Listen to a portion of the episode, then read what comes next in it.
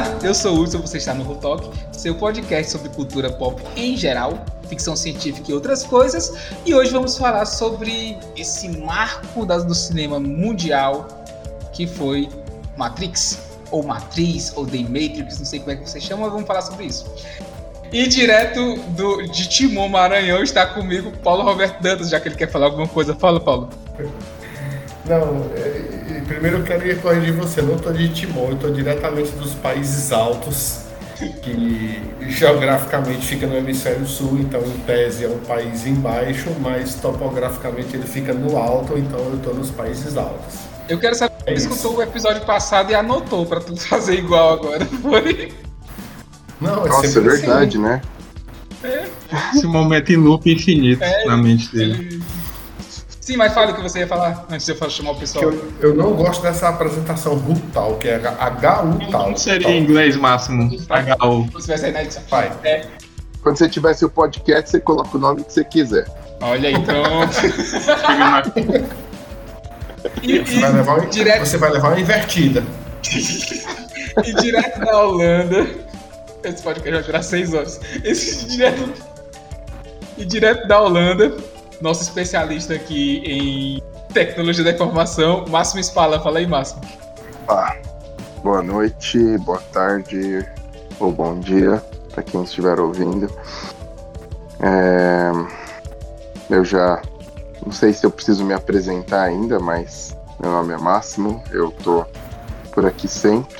Eu moro na Holanda ou Países Baixos. Eu sou desenvolvedor, músico, de vez em quando também marqueteiro digital, pai de furão. E hoje a gente vai falar sobre um dos meus filmes favoritos, então tenho, acho que tenho bastante coisa para falar, muitas teorias da conspiração aí sobre esse filme, acho que vai dar, vai dar muito, vai dar bom. Beleza. E também é, está aqui nosso artista digital, Anderson Soares, fala aí, Randinho. É, eu aqui de novo, Anderson, artista digital, e tudo é uma simulação em todos os aspectos. Então, The Matrix, ou A Matrix, aqui no Brasil, é um filme australo-estadunidense de 1999, dos gêneros ação e ficção científica. Foi dirigido pela Lily e Alana Wachowski e protagonizado por Keanu Reeves, Lawrence Fishburne e Carrie Anne Moss. É fácil lembrar esses nomes porque a chamada da Matrix é sempre eles três, né? É, lá da SBT. o, filme, o filme descreve um futuro distópico no qual a realidade, como percebida pela maioria dos humanos, é na realidade uma realidade simulada chamada Matrix, ou Matriz, criada por máquinas sencientes para subjugar a população humana, enquanto o calor e a atividade elétrica de seus corpos são usados como fonte de energia. O cybercriminoso e programador do, é, de computador Neil aprende esta verdade e é atraído para uma rebelião contra as máquinas que envolve outras pessoas que foram libertadas desse mundo dos sonhos. Né? Matrix foi tido na época do lançamento como um filme B, mas logo se popularizou, é, gerando duas continuações que foram blockbusters, né? Que foi Matrix 1, que é o Revolution, e Matrix 3, Matrix 2, que é o Revolution, Matrix 3, que é o. Já, já não lembro o nome da, das continuações. E criou também um universo expandido que se torna bem Parabéns. melhor. Parabéns, parabéns, foi uma excelente apresentação. Você enrolou, porque você trocou a ordem dos episódios, mas foi uma excelente apresentação. Finaliza agora com chave de ouro. E também criou um universo expandido que soma uma animação, né, várias animações que juntaram no filme, que foi o Animatrix, e jogos também, né, que fazem esse, esse universo bem mais expandido. Mas eu quero saber de vocês, e agora começar do Paulinho, já que ele fica interrompendo a gente. Paulinho, quando foi que tu assistiu o filme, cara, e o que mais te chamou a atenção nele? Quando foi? Eu assisti uhum. a primeira vez em eu assisti, eu assisti a primeira vez em 2000, quando saiu em, em VHS, enfim. VHS. E o que mais me chamou a atenção foi o fato de eu não ter entendido nada do filme. Não, assim, eu fiquei sem entender de cara esse filme deve ter alguma coisa importante. Porque eu, eu assisti. Assim, por que, que eu estou dizendo isso? Eu assisti, já estava com um ano de lançado né, nos cinemas, e aí naque, naquela época ainda a, para um filme sair do cinema e chegar em VHS demorava demorava mais de seis, nove meses, mais de seis era meses. Era oito, nove meses, era. Então demorava muito. Então, quer dizer, antes de, de chegar a ver o filme, eu já tinha visto alguma circulação de comentários, muito poucos, porque também não tinha internet e rede social como a gente tem, né? Então não tem, não tinha. Sim, para você ficar, para você saber de algum comentário sobre filme, era só se você comprasse revista. E como eu morava numa cidade que também não tinha banca de revista, então assim, foi uma sorte eu ter ouvido falar alguma coisa do filme. O fato é que o que me chamou a atenção foi, foi, foi eu não ter entendido nada, mas saber que ele tinha alguma coisa para dizer que eu não estava entendendo. Aí tive que assistir outras vezes. Mas a primeira vez que eu assisti foi isso que eu pensei. Não estou entendendo nada. É interessante tu falar que quando a gente assistiu, eu e o Hanson também, foi. Aí foi nós três. E, isso, porque o meu pai alugou, né, na locadora, acho que foi em meados de 2000 mesmo. E aí a gente foi assistir juntos e a gente assistiu legendado e tal. Foi um dos filmes porque não tinha dublado o primeiro. E a gente Deve ter sido uma experiência horrível. Cara, eu tinha o quê? Eu tinha 11 anos. Eu acho que o Hanson tinha menos de 8 por aí. Não lembro qual, não sei é, qual a idade. 5 ou 6 por aí. Não sei a idade do Hanson, mas. Não, eu tinha, tinha 7 anos. Eu tinha 11. Aí, quando a gente assistiu, é o filme todo em inglês e com um monte de teoria que a gente nem entendia. E a... queria saber da porrada. Isso. E, e, é interessantíssimo porque meu pai também, meu pai gosta muito de filme de ação. Então a primeira parte do filme, meu pai praticamente dormiu. Aí ele foi assistir a segunda, que é toda de ação, mas a gente vai já falar sobre isso. É, e Máximo, cara, e contigo, como é que foi? Eu, eu diria que pelo menos metade das pessoas que assistiram esse filme a primeira vez não entenderam nada. E eu fui uma dessas pessoas. Eu também, assim, eu aqui a minha história até é uma história engraçada, porque é, foi a primeira vez que eu entrei sem pagar no cinema, escondido. Eu, o meu pai, o meu pai tocava no, tava, tava tocando, fazendo um show no, na praça de eventos do, do shopping Interlagos, em São Paulo. É, e, e nesse, eu normalmente tocava com ele, mas nesse Nesse ele me deu folga. E eu tava com os meus amigos, que eu morava muito perto desse shopping, então eu tava com todos os meus amigos lá, andando pelo shopping e tal. Aí encontrei um, um amigo meu, a gente ficou andando, e nesse shopping tinha uma porta que ela abria e a galera saía direto no corredor do shopping ali. E a gente tava passando, aí a gente se olhou, e moleque, quando se olha assim, né, tem aquela, aquela ideia aquela ideia estúpida que você parece que você tem só quando você tá junto com alguém. É, e a gente entrou no meio da galera assim e tinha um banheiro do lado. Aí a gente entrou no banheiro do shopping e saiu do banheiro e entrou no shopping e foi indo em direção para assistir qualquer filme. Aí um carinha, é, um desses lanterninhas olhou, olhou pra gente, opa, tudo bem? A gente falou, já era nele. Matrix? É, ah, sala 6 aqui. Aí a gente entrou.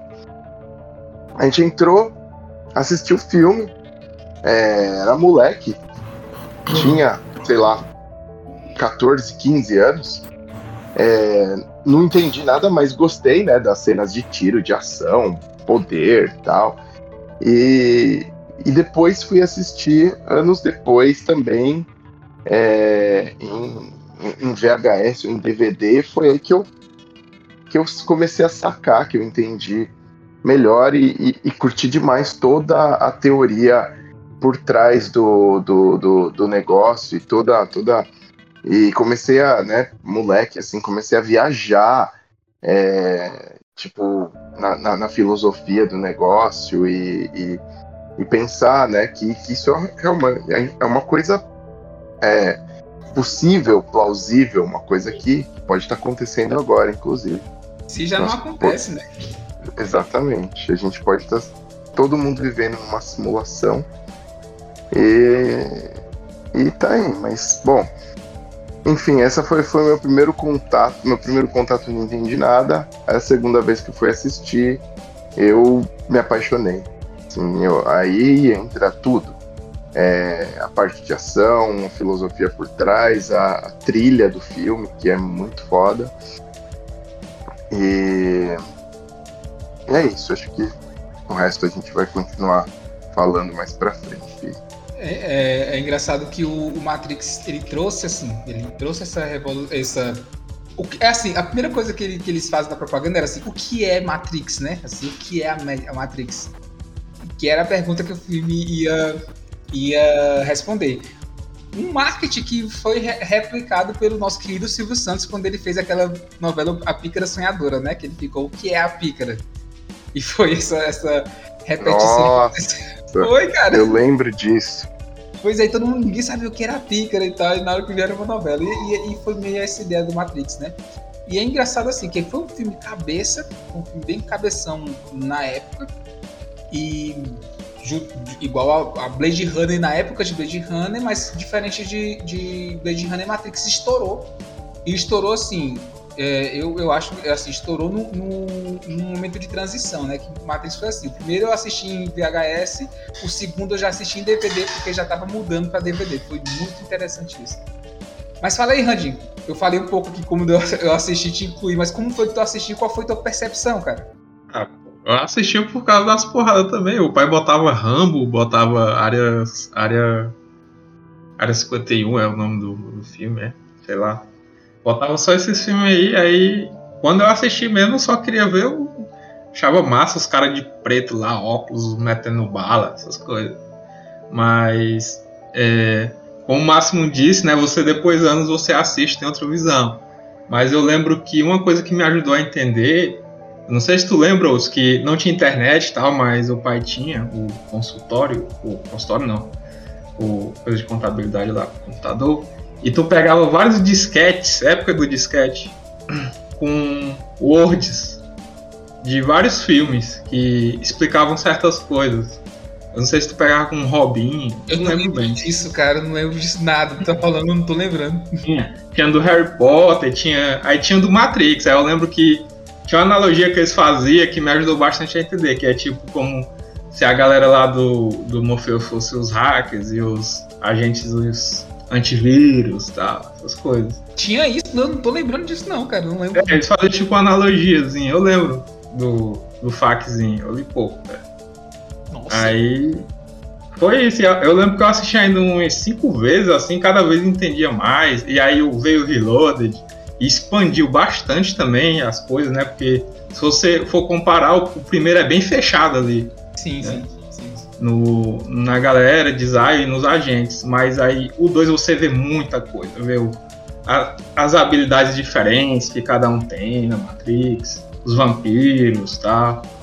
E isso cada, o cara gosta mais ainda, né? Porque vê que é muito mais do que você pensa o, o filme aquele ano 2000, né? Assim, para um filme ser legal, assim, um filme ser cool, ele tinha que ter. É, é... Exatamente, o, o, Matrix ele popularizou muito isso de roupa de cor preta e óculos escuros.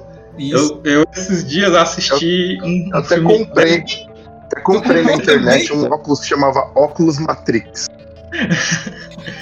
Pois é, aí. O meu eu... cunhado, o Yes, me mostrou. Ele, ele mostrou o óculos do Morfeu, aquele óculos que ele usa no Reload, que não tem o, a alça, só é a parte da frente. Ele tava querendo uhum. comprar. A prega na testa, no meio dos olhos. Isso. Tipo, eu, eu assisto muito filme trashzão, até hoje. Tanto faz o, o, a época. E tem muito. Nesses últimos meses eu tava assistindo muito filme de 2000, 2010. E, cara, é um monte de filme totalmente meio que clone de Matrix, cara. Uhum. Tipo, eu assisti um que o plot era que o protagonista, ele era um ceifador que descobriu como matar outros ceifadores, né? Tipo Shinigami, tá ligado? Aí é, a forma dos ceifadores era tipo Matrix, cara. Full Matrix. Era roupa de couro preta, com óculos escuro preta. Quando não era ó, preta, era aquele vermelhão que tipo a Naomi usa, né? E... É, eles, eles revolucionaram o, o cinema em vários aspectos. E não só nisso, né? Visual também, a questão dos efeitos, né? Isso, A é. gente marco, foi um marco mesmo. vê o Tanto que Smallville virou- usava muito isso uma- de deixar as coisas lentas para o Clark parecer rápido, né? Isso é muito Isso. Virou, uma, virou uma, uma- um, um, um termo até, efeito Matrix, né? É, se o, aquele bullet time, aquele bullet Aquele, time, aquele filme tem um efeito Matrix, tudo tem uns efeitos Matrix ali. Eu lembro de ficar muito. de, tipo, chegar a popularizar o termo efeito Matrix. Sim, e, e é interessante assim, que ele não, não, não foi um...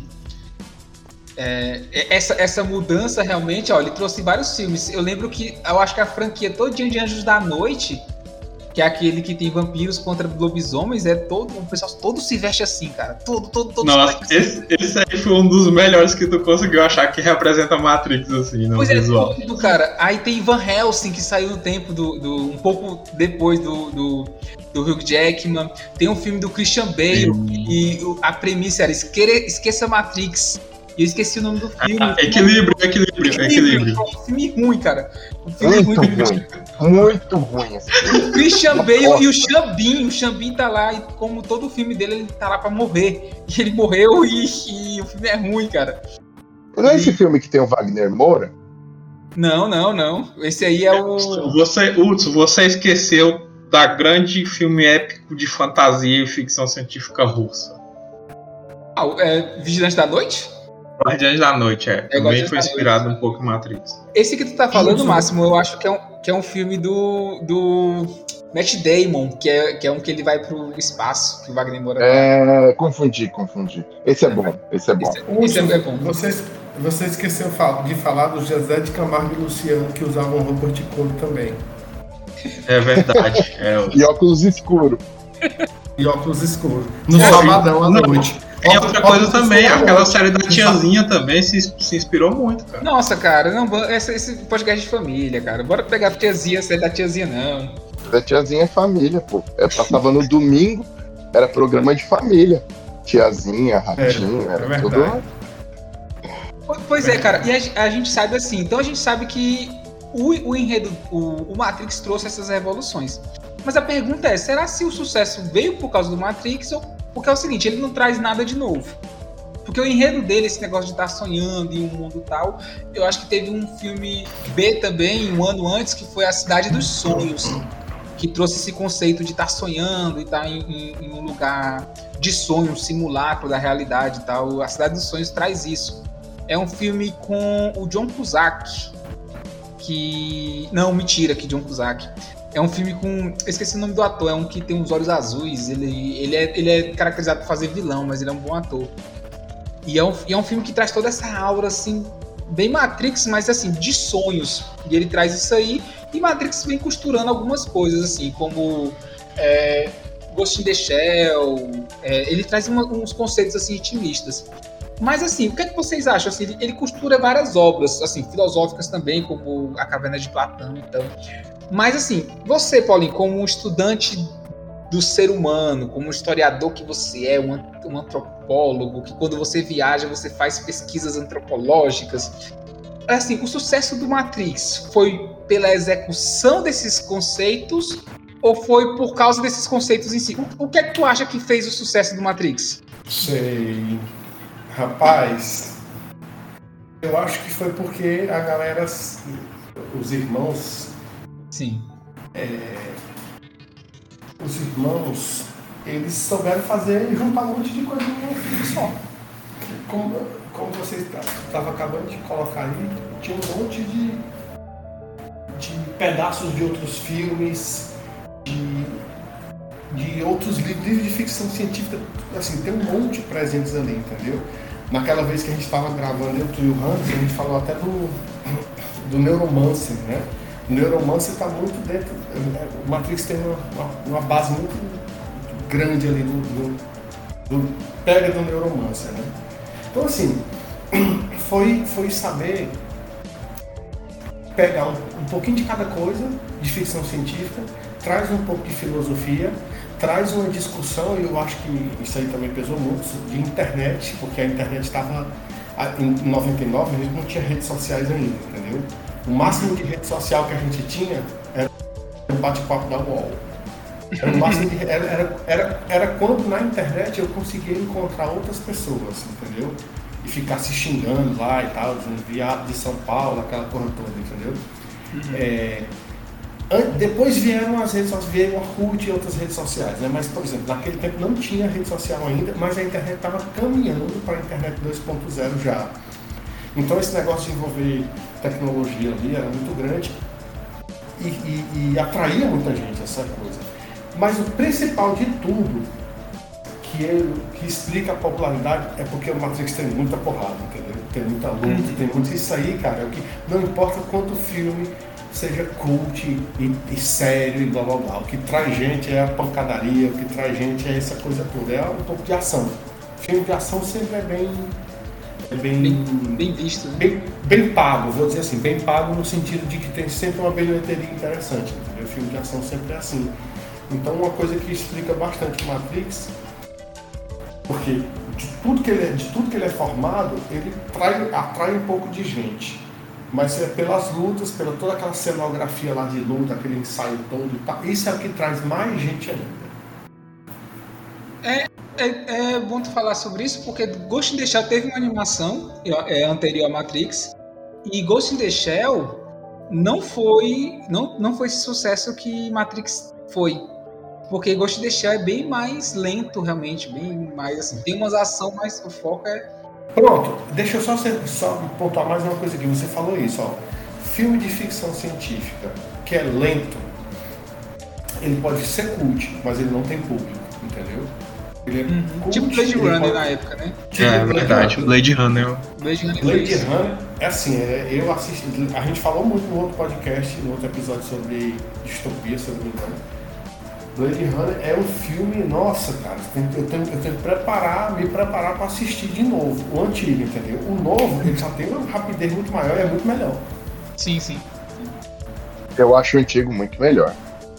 Ah, não acho Não, assim, assim, é pela profundeza do, do antigo, o antigo realmente é, é cult e tal. O 2, ele, ele. Mas o 2 é mais dinâmico, assim. O, o, mais novo é mais dinâmico. Ah, é, não. O, o, o antigo é um super parado. Isso, é. Um é... super parado, mas eu lembro que esse filme marcou minha infância, cara. Esse. Uhum. O Blade, Blade Runner. Por que, eu lembro que no final, ah, o diálogo deles. Porque eu não entendi, porque eu era muito pequeno. Uhum. Eu não entendi, mas ele me deixou reflexivo, porque aquele diálogo do Android com ele, com, com, com, o, com o, Eu esqueci o nome dele, que é o Harrison Ford, lá no, no telhado, aquele negócio. Eu, eu não entendi muitas coisas que ele falava, mas o pai falou: ele ganhou, porque ele, ele apanha o filme inteiro. Ele apanha o filme. Tipo, ele é um inútil. E aí no final começa essa show. É, é rápido e pera, não pera, pera, pera, pera, pera, Você pode dizer que o filme não é rápido. Eu aceito. Agora, eu não aceito você vir no meu podcast é. e que o Blade Runner é ruim. O Blade é. Runner não é ruim. Não é ruim tá mesmo. E todo aquele conceito de cyberpunk começou ali, né? Sim, e sim. Já... Todo conceito foi, foi o... Foi, foi ele. É. Foi. Foi. E, então, e eu lembro de eu, eu achar que o Android tinha se molhado e por isso ele tinha ele, ele tinha perdido. Enferrujou? Mas né? me fez ficar com muitas, muitas, muitas coisas na cabeça. Anos depois que eu fui assistir, que eu fui conectar as coisas, assim. Mas enfim, é, podcaster sobre Matrix, mas eu queria só é. É, pontuar que esse filme me marcou muito. Mas é, é interessante isso que o Paulo Roberto falou, porque é verdade, né? Assim, filme mais dinâmico ganham mais. O Ghost de deixar é muito bom. Mas como o Paulinho disse, assim, você tem que que tá num bom dia para assistir. O, o, o, o Blade Runner. O Blade Runner é muito. Ele, ele, não é ele não é grande o filme, mas parece que você passa uma tarde assistindo. Parece porque... que você perde 10 anos da sua vida. não, você não perde mas o filme. É, é... Mas é que isso, isso se deve também é, a, a, anos e anos e anos de, de filme hollywoodiano é, ganhando mercado em tudo que é lugar. Porque, assim, isso é, é, é fórmula de filme hollywoodiano. Tem que estar tá acontecendo muita coisa todo tempo. Porque se você assiste filme europeu, se você assiste série europeia, se você assistir filme coreano ou série coreana, qualquer coisa que não seja que não seja americano, você já vai ver muito mais espaço, muito mais diálogo, as coisas muito mais paradas. E realmente, assim, eu, eu não vou dizer, ah, eu sou. Eu, eu sou o super cult que fica assistindo só esses filmes. Não. Tem seriado que eu assisto, europeu aqui, que eu, que, eu, que eu gosto, mas tem hora que eu simplesmente começo a pegar no celular. Automaticamente, sem, sem perceber. Eu tô pegando no celular. Porque a gente, a nossa mente foi treinada a receber muita informação o tempo todo. E, e, e, e série, as séries que, que passam que, que fazem sucesso são aquelas séries que causam muita tensão, né?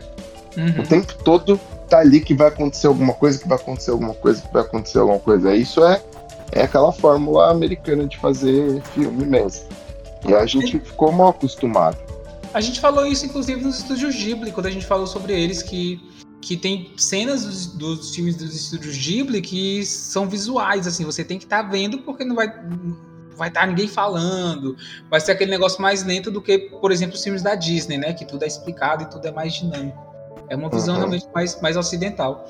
E, mas assim, é, o interessante de Matrix, né, que é o foco, é que ele pegou essa visão, essa visão é, intimista, essa visão é, filosófica e juntou no filme de ação. E ele fez isso em dois filmes e ele botou em um. Por que, que eu digo isso? Porque eu lembro que eu passei o filme para os meus alunos quando eu dava aula e eu, eu passei ele dividindo em dois. Eu botei a primeira metade, que é até aquela parte que eles vão, vão resgatar o Morfeu. E todo mundo tava falando mal. Todo mundo tava falando mal, filme chato, filme parado, não sei o que e tal, tal. Quando a gente voltou do intervalo e foi a segunda parte, que é a parte que eles resgatam o Morfeu, que o Neo luta no, no no, no Subway, como é que a gente chama Subway em português? Eu não lembro mais o nome. Metrô. Nossa, o cara. é que eu não vejo, eu não vejo. No metrô. E, e eu tô bem aqui no Piauí, é muita vergonha.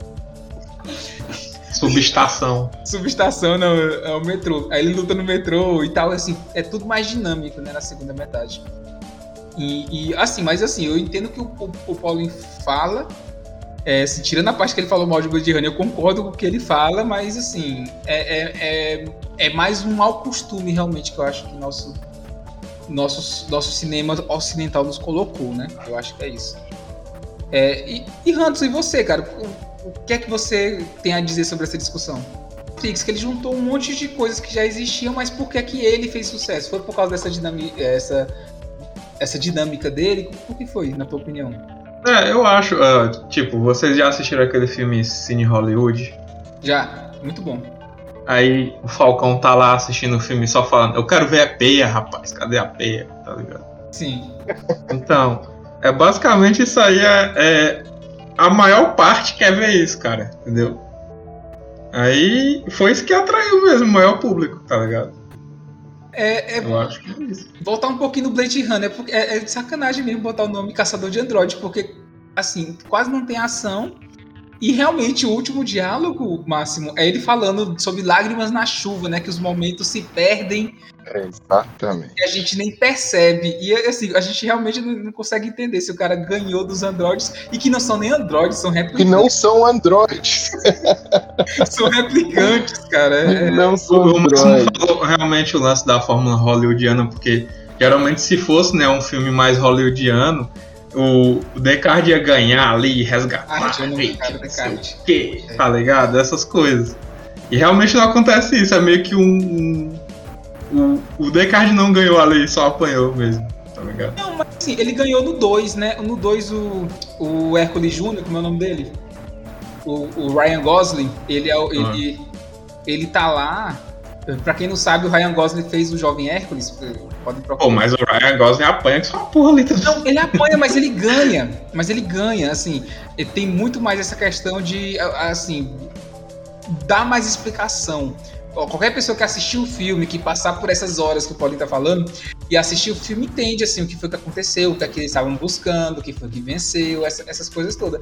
No primeiro Blade Runner não tem essas coisas bem bem certa, né? Tanto que no, no, primeiro Blade Runner, os Blade Runner nem são mais válidos assim, eles são todos aposentados porque não tem mais replicante na Terra, né? Tem isso, também. E o Matrix, assim, voltando ao Matrix, ele foi feito como filme B, porque ele trouxe esses conceitos, mas de uma. Assim, ele, ele cresceu de uma forma que eu conheci pessoas que diziam que aquilo era pura realidade. Que a gente pode estar vivendo numa máquina. E assim, eu não discordo deles. Eu, eu, acredito que a gente possa ser aqui um podcast aqui tocando no, no rádio do GTA. Eu acredito que pode ser, pode ser isso mesmo.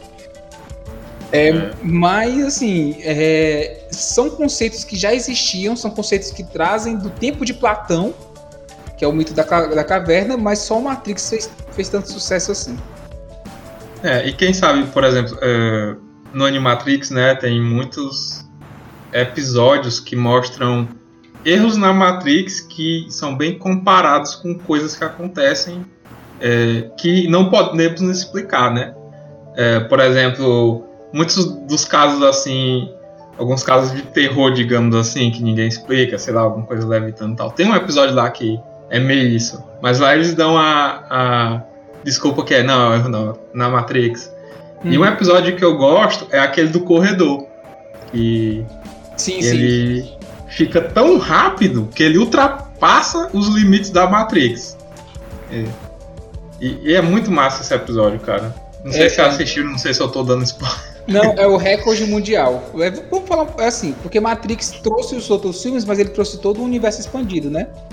Aí, dos filmes, dos Animatrix, ele veio alguns filmes que foi o último voo de Osiris, é, o, o, segundo Renascer Parte 1 e 2, história, é, Histórias de Criança, né? É, é, programa Recorde Mundial, que é esse do, do Corredor gente fala, o Além da Realidade, História de Detetive e o Matriculated, né, que é o robô sensível. E, e, ele, e, e eles servem para explicar muito mais o que é esse universo, porque Matrix é um filme fechado, é, é o filme que traz a história do Neo, mas que, que assim, quando você assiste beleza, você tem aquela história do Neil, mas você quer ver muito mais daquele, daquele universo, né? Você quer ver tudo aquilo, você quer ver o que é Zion, né? O que é o que tá lá fora, como foi que conseguiram e tudo mais. É, é, traz esses, esses, esses conceitos bem maiores. Mas assim, o filme, o primeiro filme é fechado, o primeiro filme ele é muito, ele acerta muito, na minha opinião, em, em fazer a realidade da Matrix ser verde, porque traz aquela, aquela coisa de é uma simulação só não vê quem não quer. E, e, e, traz outra coisa também que a realidade é uma, é uma merda, né? Porque é o seguinte, lá não é que seja um cyberpunk, porque não é um cyberpunk. Lá é um, um futuro distópico que tá tudo acabado. A, a, a, humanidade não vai ter uma coisa maravilhosa. A humanidade vai lutar para tentar sobreviver. É o que eu vejo em Matrix. Mas esse conceito assim de tudo é muito muito legal. Mas aí descambou em dois filmes, em dois outros filmes blockbusters, que é o eu, eu, não lembrei no início, mas é o Matrix Reload e o Matrix Revolution. É Máximo, quando foi que tu assistiu o, o, filme 2, o Reload? É, eu assisti assim que saiu. Uhum. E qual foi a tua impressão? É... Então, é... lembra que a gente estava falando no começo que que ninguém, que muita gente não entendeu nada, né, do filme. Sim. Então, assim, só pegando um pouco o gancho do que o, o Paulinho falou e, e o Anderson reiterou aí do, do sucesso vindo da, da, da, ação, da porradaria, eu, eu discordo um pouco disso, porque tiveram vários filmes da época que eram porradaria e não fizeram esse sucesso. É, e além do mais, o Matrix conquistou outro tipo de fãs, né? Ele não, é, os fãs de Matrix não são os mesmos fãs de Velozes e Furiosos, Triple X, é, é, esses filmes aí que é puração e tal. É, os, os, fãs de Matrix eles são, eles são mais nerds, os fãs de Matrix são mais. são mais. É, é tipo, mais roqueiros, mais assim, são são uns fãs diferentes disso. Talvez em algum momento essa junção de ação com a porradaria tiro, tiro, porrada e bomba, os efeitos especiais que foram muito inovadores, apesar de ter filmes já que há muitos anos com efeitos especiais, a forma como eles usaram os efeitos especiais, aquela cena da bala, aquela cena da, da bala ficou icônica, né? Que ele, que ele desvia das balas. Os uhum. caras usaram até até espremer, até, até em filme de comédia que a vaca.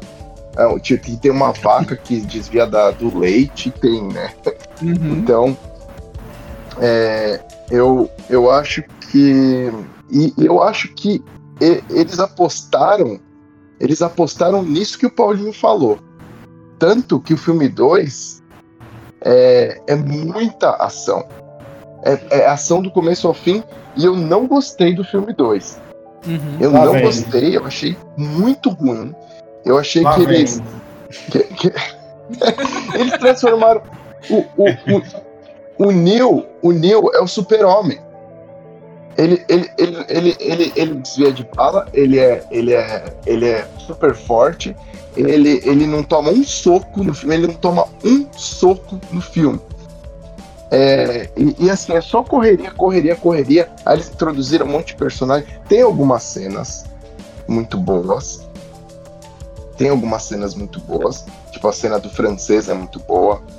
Hum. É, mas, no geral, o filme eu achei ele ruim.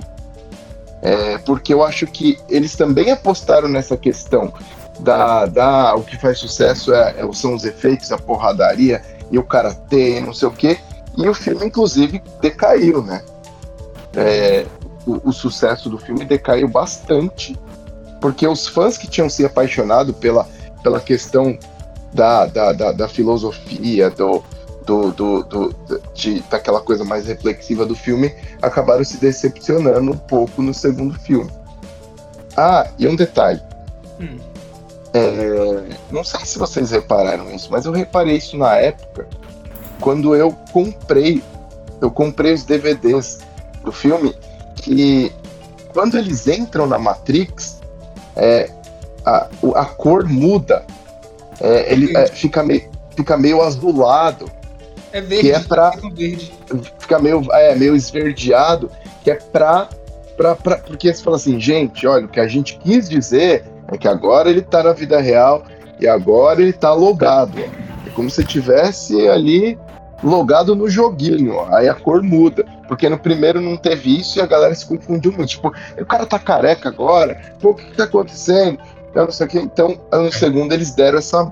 É, toda vez que ele loga dentro do sistema, o negócio fica bem, bem diferente. Né? Ele aplica aquele filtro ali. É. Mas. É. Não, assim, é, o 2, assim, eu acho que o 2 porque realmente eu acho que trouxe um público, por, por ter sido feito um, um, filme B, trouxe um público bem underground, o, o, o Matrix. Eu tô gastando no inglês todinho aqui. E aí, o, o, eu acho que o 2, assim, essas cenas até ocultaram um pouco, eles, eles aumentaram as cenas, mas eles ocultaram um pouco a filosofia, porque se você for ver a filosofia do 2 é muito boa. É, é, eu vou dar uma pausa aqui pra, pra Malena, que tá lindíssima no filme que ela dá um beijo no. É a mulher do francês, a Malena. Ela tá lindíssima no filme. E, e assim, ele traz todo um, um misticismo que no 1 tinha com a questão do oráculo. Ele traz o chaveiro, ele traz o arquiteto, ele traz aquele cara que tinha as informações, Paulinho, como é o nome dele? Quem? Que tinha as a, informações? Aqueles que. aquele O francês mesmo, que ele foi falar como é o nome dele. Francês. O francês. Ah. Mas ele tinha um nome. Ah, cara Mas todo mundo chama ele de francês. Homerovídeo. Pode chamar de francês. Homerovídeo, isso. Homerovídeo. Isso. Romero Brito? é, Romero Jucá. E, e, assim, tem toda uma mitologia assim. Aparecem os fantasmas, aparece o pessoal que era meio vampiro, aparece os anjos da noite lá, né? Que aparece o vampiro lobisomem. Não, com licença, bem aí, porque vocês só estão falando besteira, presta atenção. O máximo, o máximo vem com essa coisa pedante de que o 2 não presta. Tem um raiva nesse comentário. Só falta, só falta ele dizer agora que assistir dublado não presta também. Presta atenção. Eu vou te poupar o... desse meu comentário. o 2 não é. Muitos também estão falando besteira. Não é que o 2 tem uma filosofia. A filosofia, que é, no final das contas é simples, ela é, é básica e é a base. Ela é básica, porque é, é o mito da caverna do Platão, né?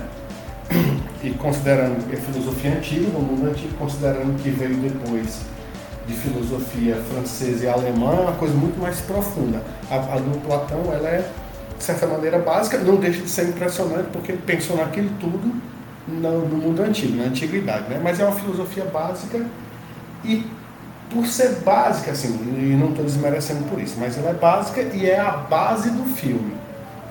Ela é trabalhada todinha no primeiro filme, e o 2, ele não traz uma coisa nova em termos filosóficos, ele não traz. O que ele traz é um aprofundamento do universo do filme, entendeu? A gente passa a entender mais coisas do universo do filme.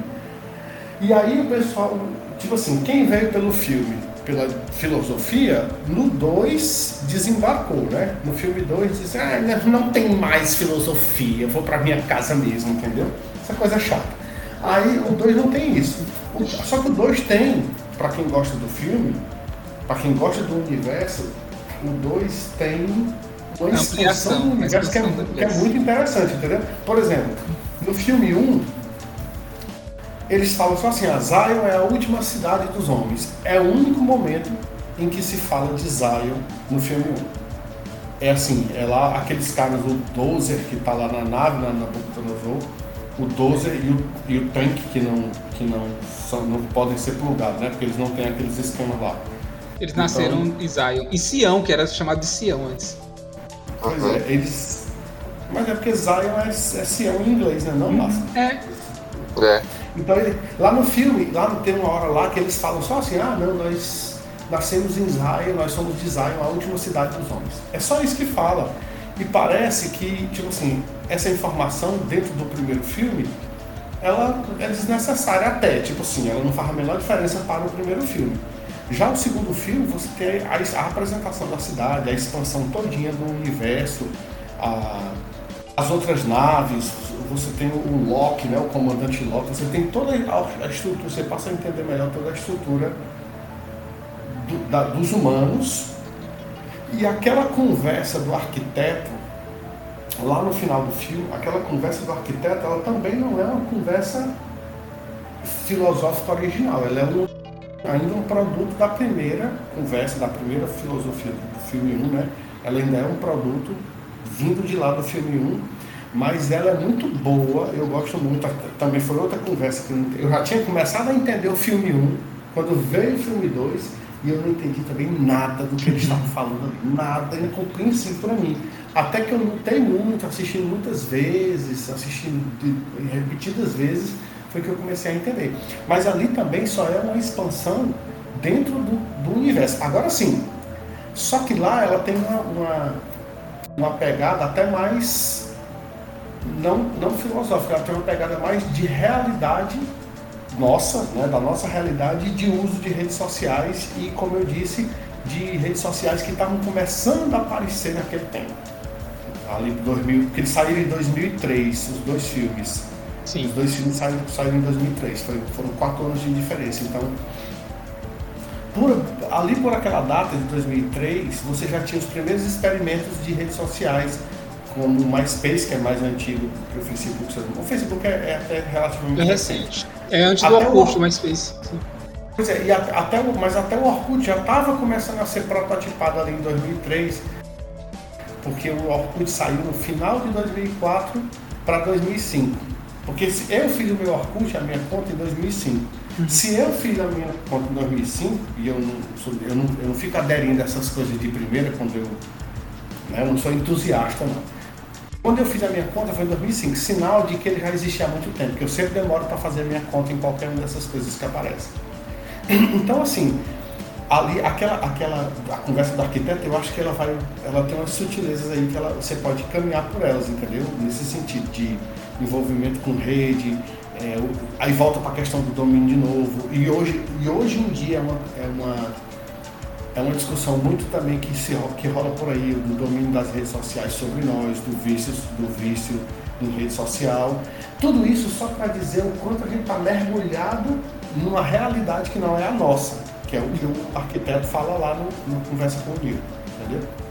É, é, é, é, bom tu falar sobre isso, porque eu lembro que uma aula que eu assisti uma vez, o cara falando que hoje em dia não existe mais você entrar na internet, né? Você tá sempre na internet, né? Antigamente você. É, pronto. É interessante, é verdade. É verdade. Isso. Antigamente você, ah, eu vou navegar um pouquinho nas, nas interwebs, aquele negócio do tiozão. É, hoje em dia não, hoje em dia assim, você tá sempre. Hackeia o site da Receita por Pai, filhão. pois é, hoje em dia não, você tá sempre na internet, assim, você está aqui, mas você tá no WhatsApp, você... e o WhatsApp é verde, viu, Máximo? Também. O WhatsApp... É. mas você tá no WhatsApp. Você tá no WhatsApp, você tá no Instagram, você tá. Os mais velhos estão no Facebook e tal. Então, assim, assim, o, o, traz, traz essa questão assim, que hoje em dia nós vivemos em duas realidades ao mesmo tempo, realmente. E aquela conversa do, do arquiteto foi uma coisa legal, porque ele, ele fala também sobre a, a falsa liberdade de escolha. Né? A falsa liberdade de escolha, que ele fala que o pessoal da Matrix, eles deixam o pessoal sair para eles pensarem que estão se revelando, mas isso é necessário para dar esperança, para poder gerar o negócio todo de novo.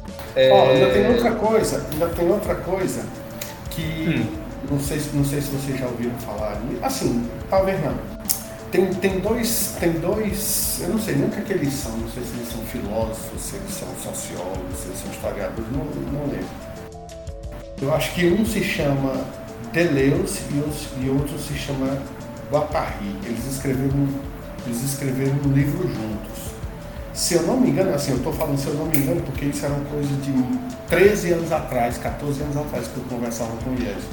Uhum. Era, ele tem um livro, eles dois têm um livro chamado, se eu não me engano, Cartografias do Desejo. Uma coisa assim, se eu não me engano. Cartografias do Desejo. E lá quando, quando eu, eu, eu, não li esse livro todo, até porque ele é um livro muito pesado e, enfim, muito denso. É de política, né? Micropolítica, cartografias do desejo, eu tô pesquisando aqui. De quem são? De quem é? Eu acertei o nome dos caras? Eu, eu vou ver aqui ainda, pode continuar falando. Mas aí eu, eu.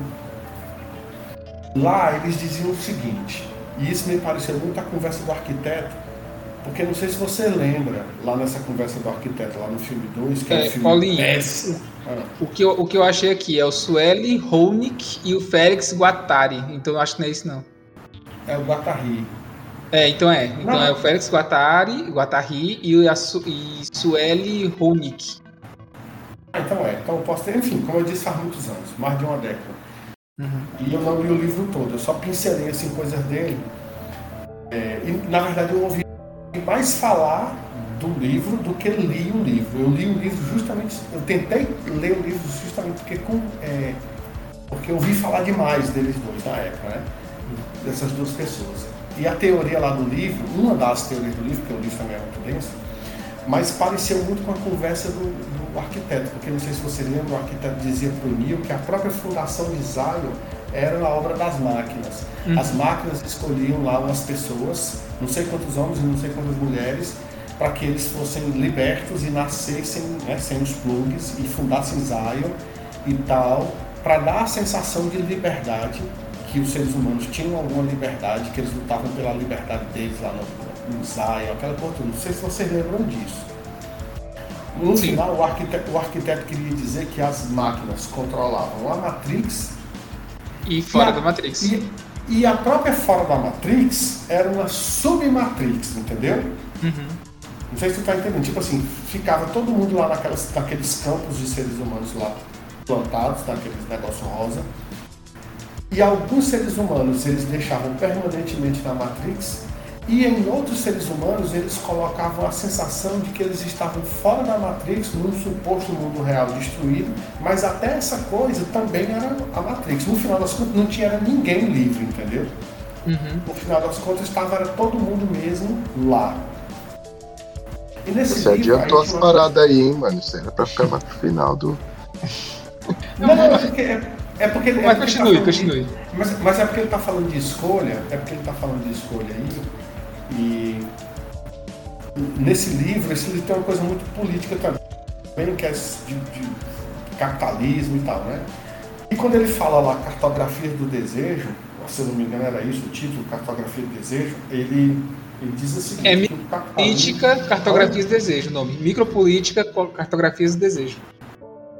Lá, pois nesse livro ele fala, eles falam assim que o capitalismo já dominou tudo até os pensamentos, os desejos das pessoas, entendeu? Uhum. Os desejos, o desejo de ter alguma coisa, de possuir alguma coisa, o capitalismo já dominou tudo. E para o capitalismo não se sentir monótono como uma ideia, como, né, as pessoas, como uma filosofia, vamos dizer assim, para o capitalismo não se sentir monótono, o capitalismo inventa os seus próprios revolucionários, os seus próprios manifestantes, que é para agitar um pouco a coisa que está meio parada, entendeu? Que é tipo assim, quer dizer o seguinte, o capitalismo é absoluto, já controla tudo, só que para dar a sensação de movimento, ou que para dar a sensação de que as pessoas têm escolha, eles, o capitalismo promove, e aí entra também aquela história lá do Jorge Soros, entendeu? De que o Jorge Soros é um, um, um enfim, cara que financia, um super rico capitalista que financia os movimentos de esquerda. Ou seja, no final uma, é, parece muito com a teoria da conspiração. Eu acho que a galera vai juntando as coisas e vai formando uma coisa muito louca. Eu só estou dizendo isso porque você tocou no assunto da liberdade e nesse livro eles falam isso, de que o capitalismo já dominou tudo, até os nossos desejos, então a gente não tem mais muita opção de escolha. E o livro Lá na conversa com o arquiteto, o arquiteto fala que o principal, e o oráculo dizia muito isso para o Neil, era a escolha. A principal coisa era a escolha. E o Neil ia ter que escolher lá as duas portas. Um era salvar a Trinity e a outra era salvar Zion, entendeu? Fala da escolha. Mas o, o, o arquiteto fala para ele que até essa escolha dele é falsa, porque tudo é um controle das máquinas. Até Zion é um subcontrole das máquinas para fazer as pessoas acreditarem que eles eram livres. Virou. Se a é. gente pensa aí nessa conversa sem, sem cenas de ação, ninguém ia assistir. Isso aí é muito interessante. E não sei se vocês assistiram aquela série Mr. Robot. Não, não assisti não. Fala muito disso aí também, cara. Eu, eu, eu, comecei, eu comecei a assistir, gostei, mas não sei por que, que eu parei.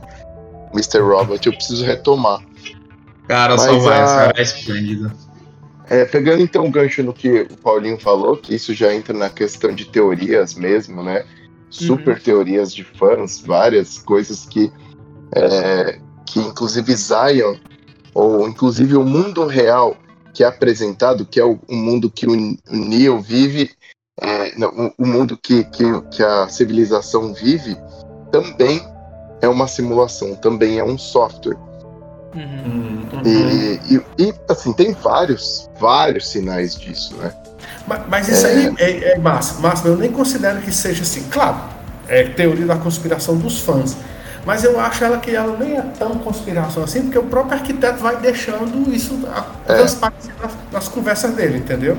Não, e depois o Neo, o Neo ele tem poder fora da Matrix. O, Sim, o, pronto. Uhum. O, é. o comandante, o comandante, o, o, o, o Smith, ele, ele, ele consegue entrar no mundo real através do corpo do cara. É, então tem, tem várias coisas que deixam claro. Ele, ele, ele fica cego, mas ele consegue enxergar, mesmo mesmo estando fora da Matrix, mesmo sem olho, né? Então, tipo, a, a, a, acho que que ficou meio que bem claro, né, de que Zion e o mundo real não é tão real assim, né. Interessante, Marcelo, falar isso, porque eu fico sem saber se é uma, uma indicação de, dessa que, é, que não é o mundo real ou se são só as referências que eles usam. Porque, tipo, essa do, do Neil perder os olhos e não enxergar, mas enxergar, é uma clara referência a Duna. O Randy pode me corrigir se eu estiver errado. É uma clara referência a Duna, ao, ao Atreio.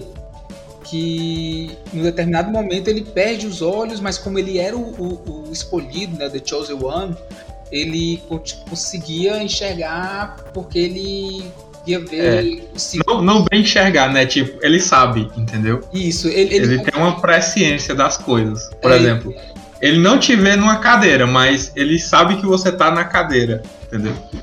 Porque ele vê alguns Sentado. segundos no futuro, então ele sempre vê o que é está acontecendo em microsegundos. Então ele enxerga, pra, pra, sem olhos, né? Ele não tem olhos. Então, assim, eu fico sem saber assim, se era uma indicação de teoria ou se são as, as, se são as, as referências que o, os hot jobs estão usando, que são muitas, né? Por exemplo, é, a gente pode falar do, do, do, da filosofia de Platão, né? Da caverna de Platão, Mas na caverna de Platão, como Morfeu é a pessoa que mostra o que é a realidade, eu não fico, eu fico sem entender o porquê que tem que existir um escolhido. Vocês estão me, entendendo? Assim, o Matrix é muito bom, eu adoro essa história do escolhido, eu não tô falando mal de nada do filme, eu adoro a obra completa, mas é o seguinte, eu tava assistindo os, anime, os Animatrix, e assim, toda essa questão dos humanos morarem nas máquinas me fazem pensar o porquê que tem que haver um, um escolhido, porquê que não são os humanos mesmos que tem que sair, que tem que batalhar e tudo mais. A própria existência do, do, do, de um escolhido deixa a questão não real. Vocês estão me entendendo? É, então. Uhum. É, ah, é, isso é um sinal que faz você pensar que é uma armação uhum. das máquinas para fazer as pessoas continuarem acreditando e lutando e a coisa se repetindo, se repetindo, se repetindo. Porque assim, é, o Neo, o Neo não, eu acho, eu acredito que o Neo não é humano. Ele não é, ele não tá dentro da Matrix, ou, ou seja lá, como as outras pessoas, ele é um software. Uhum. O Neo ele é um software como o chaveiro, ele não, ele é um software como o, o, não sei se o francês era também, é, mas ele, ele, ele, é um software como como como o Smith, como os, os Guardiões da Matrix. Ele, ele não é um ele não é um humano. Então é, é, eu acredito porque primeiro tiveram milhares de versões dele antes dele milhares de versões. Então é como se ele fosse destruído e reprogramado e ele voltasse como se ele fosse um bug no código.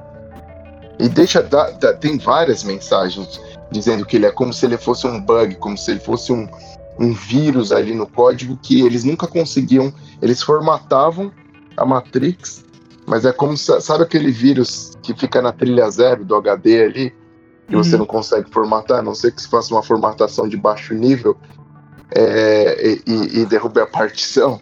Isso é bem coisa de eu não tô entendendo nada, mas fala, eu não tô entendendo nada disso, mas fala aí. É, eu, eu entendi. É. E Tive é, muito é, problema com vírus na minha vida. É. ele, ele, o, o Neo é um software, o Neo é um, é um, pedaço de código, ele não é um ser humano conectado na Matrix. E, e isso é mais um sinal de que Zion e o mundo, entre aspas, real não é real. Sim, eu, eu assisti anime, Animatrix e, e tem esse episódio que o Anderson falou. É porque eu tô confundindo. Eu, é porque eu, eu assisti no original, aí sempre fala Animatrix, Animatrix. É, e tem esse episódio que o Anderson falou do corredor, né? Que o corredor era um cara excepcional e ele foi além da Matrix, né? Ele saiu da Matrix sozinho. Beleza. O que me faz pensar realmente que não tem o porquê existir um, um escolhido. Se as pessoas querem sair da Matrix, o porquê o escolhido, né? O porquê essa pessoa, se tem pessoas que saem sozinhas. Inclusive tem um episódio sim, do, do Mouse, eu acho que o nome dele é esse. Eu esqueci o nome dele. O, o aquele carinha que no segundo filme fica seguindo o, o Neil. Que eles. Ele não, tá não, ele não é o Mouse, ele não é o Mouse. O Mouse morre no primeiro filme. Sim, eu esqueci o nome dele. Mas eu sei quem é, mas eu sei quem é. Mas eu sei quem Sim, é. eu sei quem é também. Ele tá no Revolution também. Pronto, ele no episódio que, que tem do Animatrix dele, ele morre e ele mesmo sai. Ele, ele mesmo volta à vida no, no mundo real. Até a, a Trinity disse, ó, nunca existiu uma sub, não sei o que, assim, uma saída desse jeito. Nunca na vida. E aí, é, o que me faz pensar, até ele diz, obrigado, Nil, por ter me salvado. E, e o, e o Neil disse, não, foi você, foi você que se salvou. Então ele you saiu. saved yourself. Isso, você que se salvou. Então eu não, eu não vejo porquê, o, o porquê ter um, um, escolhido nessa parte. Né? Esse furo do, do Matrix me deixa assim. Eu não, não sei por que, que tem um oráculo para dizer tal. Se bem que o arquiteto diz que é porque o, os humanos têm que se apegar nesse misticismo. Tal. Ele fala um pouco sobre isso. É. Isso, Mas... isso é muito da natureza humana. Na verdade, é, a natureza humana vem, não, é porque é, é, é, você me fez lembrar que a, eu falei que no segundo filme já não tinha mais uma grande discussão filosófica, porque ela foi feita no primeiro, mas no segundo filme tem toda essa pegada aí de do que é que a humanidade precisa para continuar existindo. E a, a, humanidade precisa de fé e de crença, de acreditar em alguma coisa. E aí a, revela, a conversa lá do arquiteto é muito boa também, novamente, porque ele vai nesse ponto aí. Ele diz assim: olha, as primeiras Matrix. Aí, ele, aí é onde ele começa a revelar todas aquelas coisas que, que como o Márcio falou, terminaram virando teoria da conspiração. Né? Onde ele começa a dizer que é, as máquinas tentaram as primeiras Matrix e ela era perfeita demais, a humanidade rejeitou essa ideia de viver num mundo perfeito. E, e aí, nas seguintes, ela, é, a, a Matrix foi entendendo como era o cérebro humano, o que é que os humanos precisavam, de precisavam ter, ter problemas, os seres humanos precisavam ter dificuldades. Para que isso alimentasse na cabeça, no cérebro dos humanos, a necessidade de acreditar em alguma coisa sobrenatural. Ou seja, aí, e aí eu concordo com o Máximo, tem mais uma, uma pegada que é, é também filosófica, porque aí parte para o existencial, existencialismo, mas eu acho que ela é mais prática. Ela é mais prática porque fala mais do, do nosso mundo real, entendeu? Fala mais do nosso estilo de vida mesmo, do que é que a gente precisa para sobreviver. E enfim, aí entra outras coisas como felicidade, tudo isso. Eu achei, eu acho o filme 2, ao contrário de que do máximo de outras, muitas outras pessoas, eu acho o filme 2 muito bom. Eu acho que o 3 é que é só para finalizar mesmo o negócio. E o que muita gente fala do 2, eu termino jogando para o 3. Mas mesmo assim eu ainda assisto o 3 de boa, porque eu não aguento assistir o 1 e o 2 e não assistir o 3. Eu acho o 3 muito interessante. Aqui, principalmente aquela batalha lá das máquinas furando a doca, as máquinas invadindo é. a doca com os, os blindados. Essa cena é sensacional. Mim, Aqui dali vale o filme, exatamente aquela onda. Na hora que as máquinas conseguem furar a doca, vem uma avalanche de sentinelas assim entrando. Nossa. Uma coisa, essa cena uma coisa é assustadora. Foda demais. Pois é, uma coisa assustadora. Então, eu assisto o terceiro filme, nem que seja por essa cena, mas também assisto pelo, lá pelo começo, pela Sati, aquela meninazinha indiana que acorda o Neil na, na, na estação de trem, hum. na estação de metrô que tem o pai dela lá, a, a, e tem a mãe e o pai. O pai é o Ramacandra. Eu gosto demais daquela conversa deles ali, quando ele fala pro Puninho, ó, ah, então você ama. Não, o amor é só uma palavra. Eu gosto dessa, daquela conversa todinha ali. Eu assisto o filme 3 só por aquilo, entendeu? Programas, né, estão, eles estão programas que estão fugindo nessa né, parte que tu tá É, falando. exatamente. O, é, o, na verdade, o, o Merovingio está traficando eles. Eles eles estão, eles iam ser deletados, principalmente a pequenininha ia ser deletada e eles estão, eles negociaram com o Merovingio a, a, a, é uma exilada, né? Uma fuga, a fuga dela da Matrix para ela viver como um vírus, como uma, uma, uma pessoa sem o visto, né? é interessante visto falar assim. É interessante falar assim, fuga da Matrix, eu penso que a pessoa vai para um pendrive ou para um HD externo, assim, vamos fugir aqui. é, pois é. Porque, porque, hoje em dia, assim, hoje em dia a gente tem todo um conceito de rede, tá? A pessoa podia fugir na internet, ninguém mais acha na internet e tal. Mas antigamente, é, eu tinha essa coisa, a pessoa vai pra onde? Pra um pendrive? Pra onde é que a, Eu nunca entendia, né? Pra onde a pessoa ia. Pra onde aquele. Vai pra de... Como o de South Park vai pra Detroit. Mas aí, assim, pegava aquele, aquele, ônibus, aquele ônibus, aquele trem e vai levar pra onde, né? Mas é interessante o, o, o Paulo voltar assim ao 2 e o 3, né? Que o 3 realmente, o 3 só foi para encerrar a história e o 3, a maior parte do filme é briga de Dragon Ball Z. É o, é o Neil, é. é o Neil com o, o Agente Smith caindo na porrada, uma, uma porrada muito boa, assim. É, é, podem assistir hoje. Hoje, aquela luta na chuva ainda tá muito bonita. Assim, não tá tão bonita porque a gente tem outros efeitos especiais e tal, mas tá bem legal, assim. Ah, mas é, ainda é. Ainda é sensacional. E, e, mas assim, tem esse, todo esse conceito que, que de esperança. E o que me leva a pensar, agora vamos, vamos entrar na parte das teorias, realmente o que me leva a pensar em, em Zion não como uma parte da Matrix, como o Máximo falou aí, que muitos têm essa, essa teoria, mas e se lá fosse uma simulação na realidade? Vocês estão entendendo? Não. Não. Se, a, se, a máquina, se as máquinas deixassem isso acontecer, tem máquina lá, né, que a gente vê que eles usam núcleo lá para manter Zion, usam os robôs e tal. E assim, se eles deixam os seres humanos fazerem essa fazendinha na realidade, na própria realidade, para dar essa, essa impressão de, de liberdade. Eles, eles atacam de volta e meia para eles pensarem, ó, a gente está sempre sob ataque. E é um conceito que ele pega também de 1984. então, como eu disse, é uma, é uma, é uma, é uma coxa de retalhos, né? 1984 tem um conceito político que diz assim, que a pessoa que tem que ter um inimigo e a, e a pessoa sempre tem que estar sob ataque. No 1984 não deixa claro se há realmente essa guerra. O que eles falam é que, é que existe a guerra, existe o um inimigo e há, há, ataques diretos, mas ninguém sabe se isso é verdade.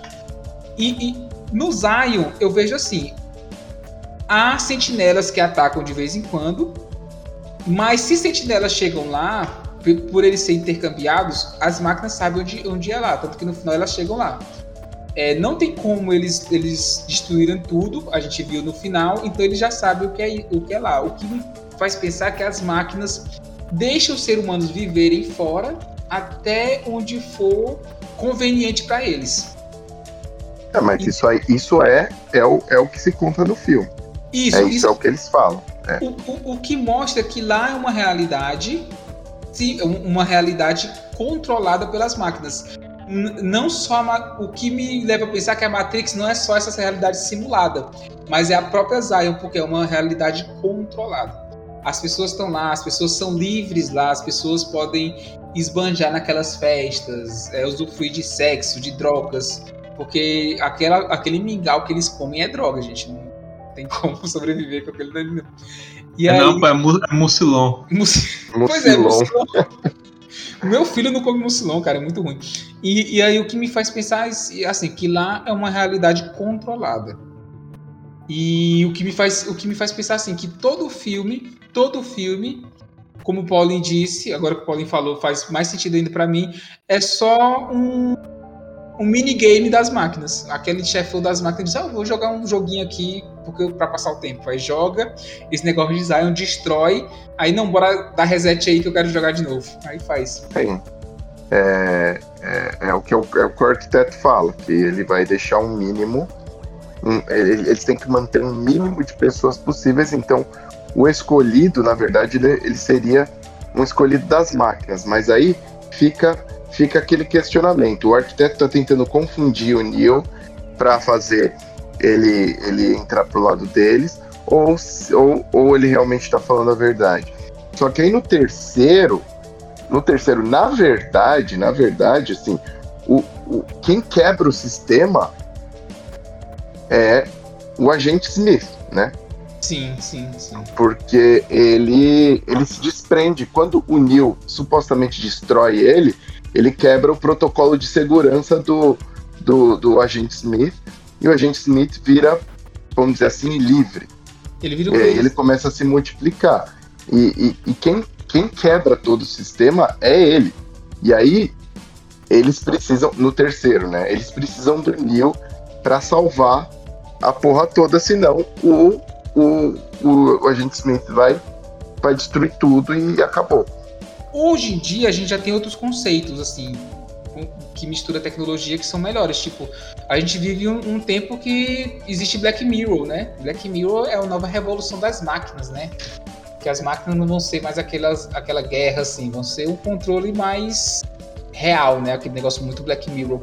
E a gente tem também aquela, aquela sériezinha do Robot Death Love, né? Love Death Robot, eu esqueci o nome, eu esqueci a. a... Love Death and Robots, acho isso. que é isso que é muito bom e assim é tipo um, Animatrix gente. Você assiste ele é como é, você assistiu o Animatrix e mudar o nome é, é praticamente isso Love Death, Death Robot e o interessante é que a gente pega o que o Morfeu falou para o Neo e o que, é que, que as máquinas contaram né, no Animatrix que aconteceu né que quem está contando é uma inteligência artificial. É, que o que o, o Morfeu conta como se os humanos for, for, tinham sido obrigados a a escurecer o sol e tudo mais. Uhum. E as máquinas disseram não, que a culpa é dos humanos, do, do, do, egocentrismo humano, que não quer conviver com as máquinas. Exatamente. Isso pode ser, ser até bem uma referência àquela guerra no Vietnã, cara, que foi muito, muito isso também. Aquelas bombas de napalm e tudo na floresta. Foi muito desnecessário, cara, isso aí. Nossa, o, Matrix é muito. tem muita coisa mesmo, né, cara? Se a gente for pegar assim a fundo. Que faz, É. que faz sentido essa, essa guerra do Vietnã, as, as, os Napalm e tal. É, Wilson, é porque é o seguinte, cara. é, nós estamos falando de ficção científica e pra mim, que gosta muito de ficção científica, e aí eu recomendo todo mundo assistir lá o, o nosso podcast sobre distopia, e a gente podia fazer outro, uma continuação. Sobre, sobre Cyberpunk. É um assunto. É, é, É, é aquele um episódio assunto- foi Cyberpunk. É, a gente podia fazer uma parte 2. Eu, eu estava muito nervoso aquele dia. A gente, tá- a, gente, a, gente, a gente gravou no relento, no quintal, com um gato miando. O, Paulinho viciado no Pinterest também, procurando imagem. É. Eu acredito que eu não estou com a aba aberta, daquelas imagens lá que a gente. de um ano atrás. Foi Aí- cara. Você tá comendo direto, torrando com- do celular. É porque ele, ele tem, pra isso ele tem que formatar pro Windows 10 ele não quer, quer ficar com 7. Máximo, tu conhece então, alguém que, tem, que, que ainda usa o Windows 7, cara? Cara, eu conheço gente que usa o Windows XP, mano. Ah, Isso é, é bom. Ei, mas deixa eu O dizer, XP foi o melhor Windows que já lançaram. que já fizeram. Que já É fizeram. Vocês não estão prontos, vocês não estão prontos pra essa discussão ainda. Não, mas eu concordo. Vamos criar um podcast sobre isso. A gente cria um podcast sobre isso. Aí, Nossa, podia, hein? Sobre sistemas podia- operacionais. Podia mesmo. O que é interessante no Matrix é esse lance de, do instalar programas, né? Puta, isso é, Sim. isso é um É, isso, sonho. isso é legal. Ó, mas só, só, só vou citar uma coisa aqui. Todos esses filmes de ficção científica, é, Matrix, inclusive, muito, eles vieram dos, de- de- dos contos do Asimov, né? Vocês Sim, concordam com isso, né? Com certeza. Se você ler, eu tava lendo, eu já li vários, é, é, eu, tô, eu tô lendo a Fundação agora, mas eu já li vários livros dele, e tem um, um- um livro de contos, ele tem, tem dois livros de contos que são bem famosos, que um é, é O Robô, né, Uhum. que, é, que deu origem até o filme, e o outro chama Nove Amanhãs. Cara, Nove Amanhãs tem tudo, cara. Tem Matrix, tem Minority Report, tem tem 13 terceiro andar. Tem, mano, é tudo que você possa imaginar de filme de ficção. Fala assim, mano, os caras não precisaram fazer nada, né? Porque tava tudo lá, os caras só precisavam formar a história em volta. E, e, inclusive, é, essa coisa de aprender é, é, vem de um dos contos desse Nove Amanhãs, que, que eles colocavam uns fios na cabeça e eles saíam aprendendo a profissão deles lá. Eu não lembro o nome do conto, mas é tipo total, totalmente, é tipo, não é nem inspirado, é copiado mesmo. A cara dura. Na cara dura, é copiado, é exatamente aquilo. Ó, deixa eu só finalizar bem aqui o meu comentário que ele tava fazendo. Esse, eu concordo com o Márcio, esse seriado aí, os 100, ele vai melhorando, mas ele é assim, ele é muito água com açúcar do ponto de vista Ele é malhação. Ele é É malhação, aquela coisa jovem, teen lá no começo e tal, mas eu concordo com o Márcio, ela vai melhorando, inclusive eu tô na fase em que ela tá perto, ela tá semelhante à Matrix, porque ela começou como Lost, não, ela começou como É. malhação, aí migrou pra Lost, que tem até a fumaça, só que lá a fumaça é amarela, não é preta não. Aí, aí- aí ela depois foi pra, foi pra Exterminador do Futuro e agora tá na etapa do Matrix, entendeu? Dos chips que tem lá, todo mundo, enfim, uns chips e tal. Então veja. Mas eu tô falando isso por quê? Porque mas, ficção científica é, tem que ser muito bem trabalhado, cara. Por isso que eu sou a favor sempre de que seja mais do que um filme, entendeu? Vai assim. é- é- tem muita coisa para se falar, é por isso que eu sou bastante interessado em Matrix. Eu assisti, eu já Matrix dezenas de vezes. Porque eu, eu, eu fico expandindo, já que não tem uma expansão para mim, eu fico expandindo na minha cabeça. Ah, como será que foi isso? Como será? Eu fico pensando, entendeu? Uhum. Então essa seriadozinha aí, o 100, eu, eu até no começo eu tava assistindo pelo celular, eu tava assistindo na velocidade 1,25, porque tinha coisa que eu queria passar logo, porque é besta demais, entendeu?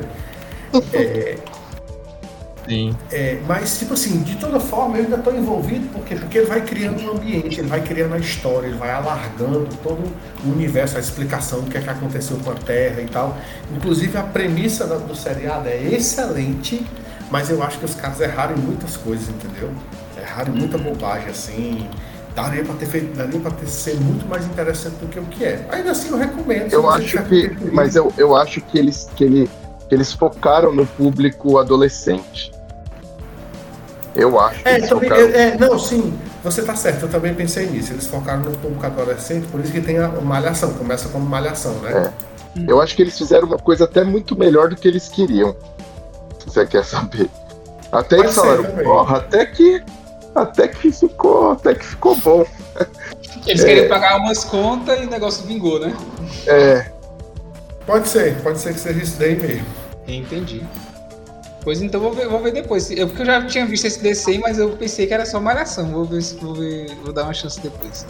Não, é, é melhor. Se você, que- se você, se você tiver, se você tiver tempo livre e não nada Não, mais eu- importante para assistir, Então eu não vou não. já, não já não vou. Porque eu não tenho nem tempo livre. Às vezes, às vezes- às vezes tem uma série que impressiona mesmo. O cara pensa uma coisa e vai ver e desenvolve de outra maneira. Então, beleza. Então vamos, vamos continuar, vamos encerrar aqui o podcast, beleza? Já que a gente já tá falando de outras coisas. sim, é, É. verdade. E, e, e, e daria.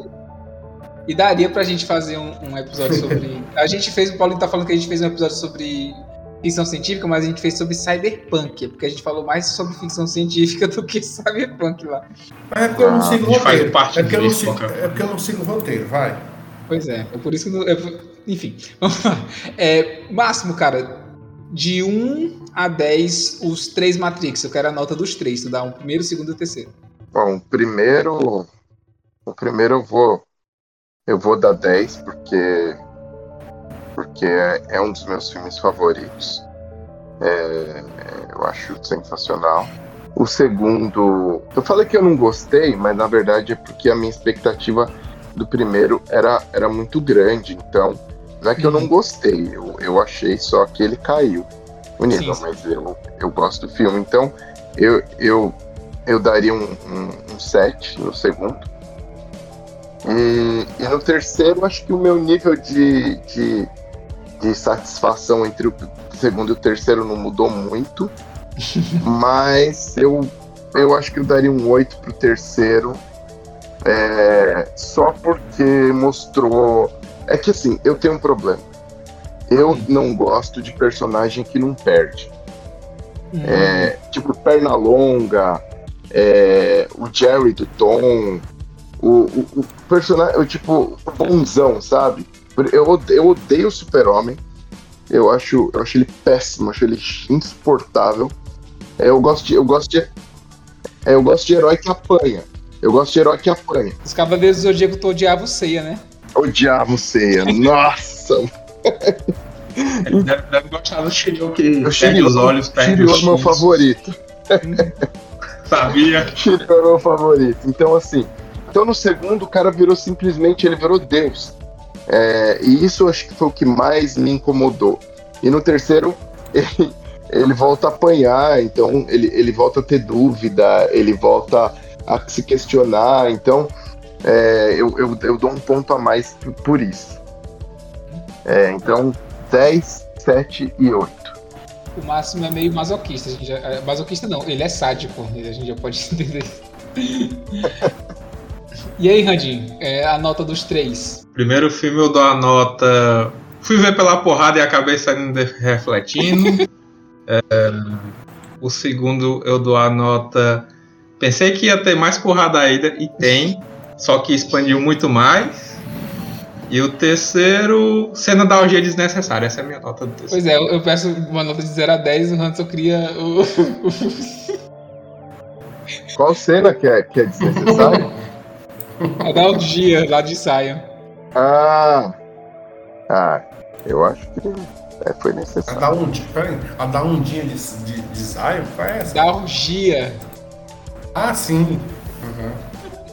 Da ondinha, faz a ondinha. Uh, Eu pensei que fosse o rolezinho, o rolezinho de Zion. também é um rolezinho de Sion. O, o inferninho de Zion só É, o Henderson, você não sabe o que é orgia, cara. Não É que eu saiba. Sei. Tá bom, tá bom. Não, não vou discutir com a voz da experiência. tá? Paulinho, vai, cara. É, é, anota aí pra os três filmes. Cara. Não, pois é, sério, sério mesmo, sério do, do que eu acho, do que eu falei. 10, 10, 9. Peraí, o do segundo filme vai dar 10. 10, eu dou 10 pro segundo filme. Eu dou mó 10, meu. Ah, cara, eu tô assistindo tá na certo, tá tu, tem que assistir, tu tem que assistir de novo, cara, hoje em dia. Eu vou assistir, eu vou. Logo mais eu vou assistir os três. Fazer uma maratona. Eu assisti um dia, eu, eu assisti, um. Eu já assisti o Animatrix, muito bom. E eu vou assistir o Animatrix. Eu vou assistir. Eu, eu, eu, eu assisti os primeiros episódios. Eu lembro que na época eu, eu, parei de assistir, mas eu vou voltar a assistir, vou assistir direito. Enfim, pois gente, vamos encerrando aqui esse papo bem legal. A gente tinha que. A gente queria falar bem mais sobre isso tal, mas é um assunto que gera controvérsias, gera aprofundamento e, e, como eu falei, é uma coxa de retalhos de vários enredos, né? Então a gente acaba falando de várias coisas. É, Paulinho, cara, onde é que o, o pessoal que quer te encontrar pode te procurar para te achar? Fala aí. Ou, Facebook. Ou aqui em casa, aqui em Timon, ou lá no meu trabalho. Se você for no meu trabalho, você me encontra. Eu passo boa parte do meu dia lá. Pronto. Qual é o endereço? Rua Tomás Ave Leão, 1430. Barrininga. Quem quiser ver o trabalho do Paulinho, siga Curso Infantil Mais Língua no, no Instagram ou no Facebook. Não sei nem sei se tem Facebook. Siga, siga no Instagram. E aí você vê o que, apesar de ele falar essas coisas aqui, ele é um ótimo educador infantil, viu? Oxente, mas eu tô educando vocês também. É, Máximo, cara, e, aí, Máximo, o pessoal que quer te. Didático, o pessoal que quer te encontrar, onde é que pode te encontrar? O que, que você anda pode fazendo me encontrar no meu Instagram, que é a rede social mais ativa. É arroba Máximo Espala, lá eu posto. Hum, boa parte das coisas que eu posto é música, mas é, posto. É, é meu Instagram musical e pessoal. E, e é isso aí. É isso aí, eu vou botar aqui a, a descrição do, do Instagram do Máximo e vou botar aqui a, a descrição do, do Spotify dele para quem quiser escutar as músicas dele, viu? Inclusive tem uma música nova, né, Máximo? Tem uma música nova, Dancing with the Dark Side, que eu gravei com uma cantora russa. É, amiga minha. A gente opa, opa, opa. gravou todos os, todos os instrumentos, fora a bateria, mas gravamos violão, é, guitarra, baixo, vozes, caleta. Muito legal. Então, se quiserem conferir, Dancing with the Dark Side no Spotify. Beleza, vai ter. Vai, aqui na descrição vai estar o link para a música que tá muito legal mesmo, gente. Muito boa. A arte da capa também tá muito boa, feita pela nossa Feita Carolina Pela minha esposa. Isso. Exatamente. Muito bom. Gente, pois, brigadão pela presença de vocês, obrigado a vocês, obrigado a você que ficou escutando até agora. É, lembrando que você quer assistir Matrix, assista lá, que é um filmaço, realmente, marcou época, efeitos especiais, histórias e tudo. E, ah, Hudson, vocês arranharam muito pouco, como eu disse, é uma coxa de retalhos de vários conceitos, né? Então a gente poderia passar bem mais tempo falando aqui sobre muitas coisas, mas aí vocês não, não iam querer um podcast de 8 horas, né? Então não, não daria. É, e, e como muito muçulmano. muito muçulmano, nossa, cara. Então, agradeço você que ficou escutando até aqui e tchau. Tchau de vocês. Tchau, meu. Tchau, meu. Falou. Valeu. Tchau.